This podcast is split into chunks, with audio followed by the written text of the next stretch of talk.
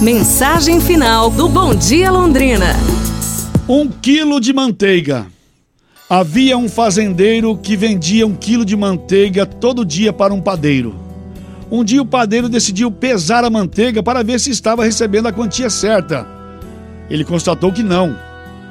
Irritado com isso, ele levou o agricultor ao tribunal. O juiz perguntou ao agricultor se ele estava usando alguma medida para pesar a manteiga. O fazendeiro respondeu: A minha medida é a honra. Eu sou primitivo, sou um homem antigo. Eu não tenho uma medida adequada, mas tenho uma escala. O juiz perguntou então como você faz para poder pesar a manteiga. O fazendeiro respondeu: Meritíssimo, muito antes do padeiro começar a comprar a minha manteiga, eu comprei um quilo de pão dele. E agora, todos os dias, quando o padeiro me traz o pão, eu coloco na balança e dou a ele o mesmo peso em manteiga.